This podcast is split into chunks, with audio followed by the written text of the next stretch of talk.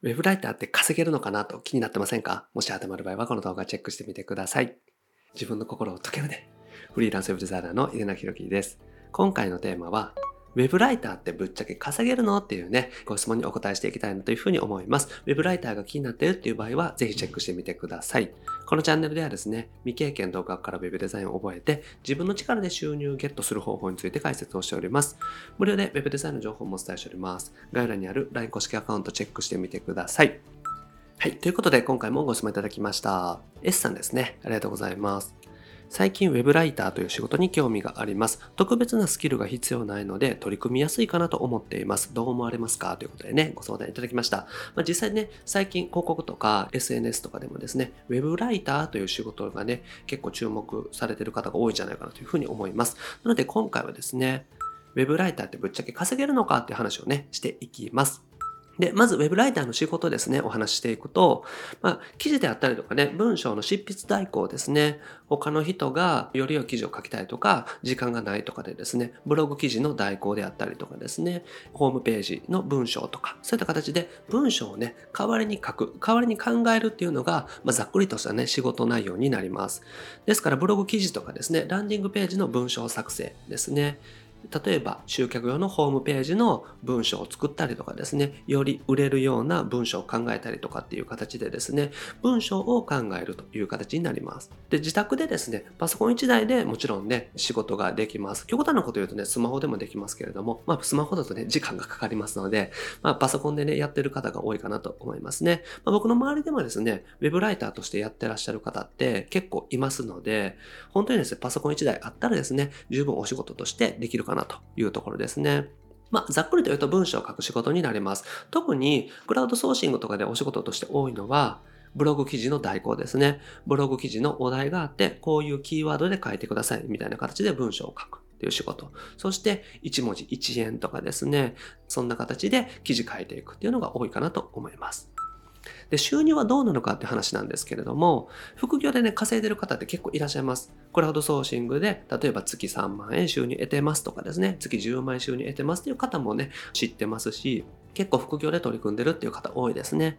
あと、会社経営してるね、知り合いっていうのもいます。最初、クラウドソーシングのお仕事からスタートして、実際にね、お客さんから直接ご依頼いただけるようになって、継続的な依頼につながっていたりとかですね。あとは、自分自身が web ライターとして収入を得ていった経験を教えるような、ね、web ライティングのスクールとかっていうのをやっていってですね、より収入を増やしているっていう方も多いですね。ですからやり方次第で高収入になると思います。このあたりは動画編集とか web デザインとかね、全部一緒ですね。結局単価の安いお仕事をしている場合はですね、そんなに収入にならないです。ただ、副業では収入が多少ね、得られます。で、実際に専業であったりとか、そのフリーランスでやっていこうと思ったら、それなりにやり方をね、工夫していけば、当然ですけども会社経営したりとかっていうぐらい収入得ていけるという形ですね。ですから人によってバラバラです。ただ、副業でもフリーランスでもどちらでもね、お仕事としてやっていける。これがね、ウェブライターのお仕事だというふうに思います。実際にね、副業でやってる方も実際にフリーランスとしてがっつりとやってる方も両方知ってますのでね、可能かなというふうに思います。で、稼いでる人のね、特徴なんですけれども、文章を書けるだけっていうのはね、結構きついと思います。ウェブライターとしてですね、例えば、キーワードとかね、お題をいただいて文章を書くだけの仕事っていうのはですね、そんなに単価って良くないんですね。副業でちょっと収入得られたらいいや、みたいな方だったらいいと思うんですけれども、実際に本業としてやっていこうと思ってる場合はですね、文章が書けますっていうんだったらきついってことですね。ですから、大事なことは付加価値です。これはもうホームページ制作、ウェブデザイナーもね、一緒ですね。ホームページを作るだけっていうのだとみんなと同じになってしまいますから、自分自身の付加価値っていうのが必要になってきます。で、これは例えば売上アップに貢献できるとかですよね。YouTube のサムネイルを作るんだったら、クリック率が上がる。よりクリックされるとかですね、反応が良くなるとかもそうですし、Web ライターさんだったら、文章の反応率を上げるとか、そういった形で売上アップに貢献できるみたいなところが重要になってきます。で自分だけの付加価値をどうやってつけていくのかですね。それは実績でもあるんですけども、これまでこういう実績がありますとかっていうのが自分自身の付加価値になったりとかします。結局お客さんの売上アップに貢献できるのかっていうところが重要で、結構収入得てる方っていうのはそのあたりのですね、得意分野というか自分自身の付加価値っていうのをね、つける努力をしていますし、実際にね、作っていらっしゃいます。じゃあ付加価値ってどういうものなのかということなんですけど、プロモーションね、一式受けられる。プロモーションっていうとですね、例えばランディングページとかですね、広告の文章とか、まあ、広告の画像自体もそうですし、その後送られるメールマガジンですね、ステップメールと呼ばれたりしますけども、そういうものからも全部ね、一式受けて、例えば100万円ですとか、トータルでですね、売上の何パーセントもらえますみたいな形で契約していくと、1回の単価って上がるんですね。だからそんな風にすることによってですね、お仕事の単価っていうのを上げられますし、それが付加価値になるということですね。ただ、文章を書けますとか、ランディングページの文章を作りますということじゃなくって、もう全部ね、丸ごと受けられますよっていう形にしてしまうということですね。あとは、ブログ記事のライティングだったら、SEO で1位取りましたとか、こういうキーワードですね。難しいキーワードで1位を取った文章の書き方で書いていきますみたいなのっていうのはね、お客さんにとっての価値になります。ブログ記事をお願いされる方っていうのはですね、やっぱり SEO で上げていきたい。検索順位で1位を狙いたいっていう方が多いと思うんですね。ですから、SEO で実際に1位を取った文章の書き方でやりますよってなったらですね、すごい説得力になりますよね。だからそれがお客さんにとっての価値になるということですね。あと反応率が上がるっていうのもあります。ランディングページとかのね、文章だったら、私自身がこういうふうに書くことによってね、もともと例えば0.1%だったのが1%になりましたとかですね、そういう形で反応が上がる、より購入されるようになる。だから分かりやすく言うと売り上げが上がるということを言えるっていうのは強いですね。ですからお客さんの課題があって、まあ、問題とかね、解決したいところがあって、それが解決できますよっていうのがですね、付加価値になります。ですから、検索順位を上げられるとかですね、あとはもうお客さんがね、何もできないからプロモーション一式できるとか、プロモーション自体をプロデュースできるとかもそうですし、ランディングページで反応率上げられるとかですね、そういった形で、やっぱりより良くなる。わかりやすく言うと、売り上げが上がるっていうところが付加価値になるということですね。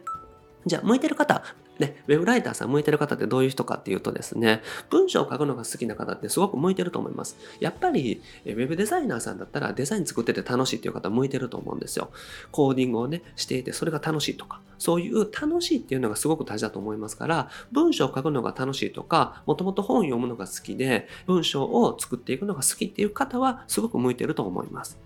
あと、テストですね。あと実験が楽しいっていうのもあると思います。テストっていうのはですね、この試験のテストじゃなくって、A パターン、B パターン作ってどっちかをね、チェックしてみるとかっていう形で試してみるっていうことですね。で、ウェブライティングって結局ね、AB テストとかっていうそういうテストしていくことが多いんですよ。AB テストというのは A パターン、B パターンっていうのをチェックしてみてですね、それを広告出してみて、どっちがいいのかなとかっていう反応をチェックするというものなんですね。そういう形でランディングページってテストしていくことが多いので、何パターンか作って一番いいものを選ぶみたいなのが多いんですね。ですからそういうテストであったりとか実験してみるっていうのが楽しいとかですね、そういうデータを取っていくのが好きっていう方はすごく向いてると思います。あと、パソコンがね、そんなに得意じゃない方っていうのもね、向いてると思うんですね。ライティングって文章を作るだけなんで、パソコンそんなに得意じゃなくてもですね、ワードで文章が書けたら、お仕事としては成立するんですよ。だから、文章を書くのが得意。でも、パソコンとかがそんなに好きじゃないから、デザインソフトを使うとか、コーディングするとか、そういうのはね、あんまり向いてないっていう方は、ライターさんの方が向いてるかもしれないですね。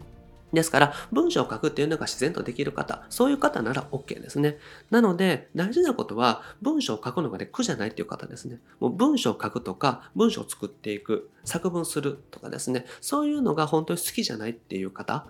はですね、あんまり向いてないんじゃないかなと思うんですね。だから、ウェブライターさんってやっぱり文章を書く仕事なので、文章を書くのが好きじゃなくても、そんなに抵抗がないという方は向いてると思いますし、文章を書くのに無理とかっていう方はやめておいた方がいいかもしれないですね。はい。で、ウェブライターっていうのはですね、副業にぴったりだと思います。副業からスタートして、少しずつ自分自身のね、価値を高めていって、フリーランスとか、会社経営していくとか、いう風にしていけますので、まあ、ウェブデザインと同様にですね、ウェブライターも副業としてはすごくおすすめのお仕事になります。なりますはい。ということでまとめですね。パソコン1台あったらね、自宅で働けますので、まあ、ウェブデザインであったりとか動画編集と同様にですね、副業にすごくいいと思います。で、付加価値っていうところが大事になってきますんで、自分なりの価値、自分なりの得意分野みたいなのをしっかりと作っていくことが、ウェブデザイン同様ですね、大事になってきます。で、自分なりの価値を作って、それをお客様の課題を解決できるようなものにしていく。わかりやすく言うと、売上アップとかに貢献できるっていうところが重要になってきます。で、文章を書くのが好き。文章を書くのにね、抵抗がないっていう方はすごくおすすめなので、よかったらね、ウェブライター検討してみてください。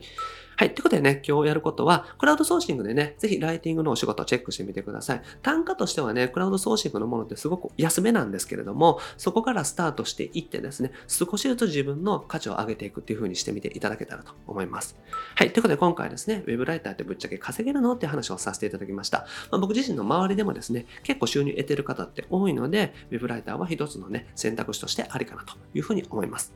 はい。で、僕はですね、日本全員フリーランス化とこのため日々活動しております。ウェブデザインを覚えてですね、自分の力で収入をゲットする。そして将来的にフリーランスであったりとか、自分がやりたいことで独立する。そんな方を増やしていきたいなと思っております。で、これまでですね、800本以上の動画アップしてますので、ぜひ過去の動画チェックしてみてください。それと今後もですね、毎日夜指示アップしていきますので、見逃さないためにもチャンネル登録お願いします。それと、質問を募集しておりますので、概要欄のね、LINE 公式アカウントの方にご相談内容をお送りください。あと、LINE 公式アカウントご登録いただけたら、仕事獲得法の音声セミナー、そしてロードマップ動画プレゼントしておりますので、ぜひチェックしてみてください。あと、限定のコンペとかイベントもね、開催しておりますので、タイミングが合う場合はぜひご参加ください。はい、ということで今回は以上です。ありがとうございます。いかがでした？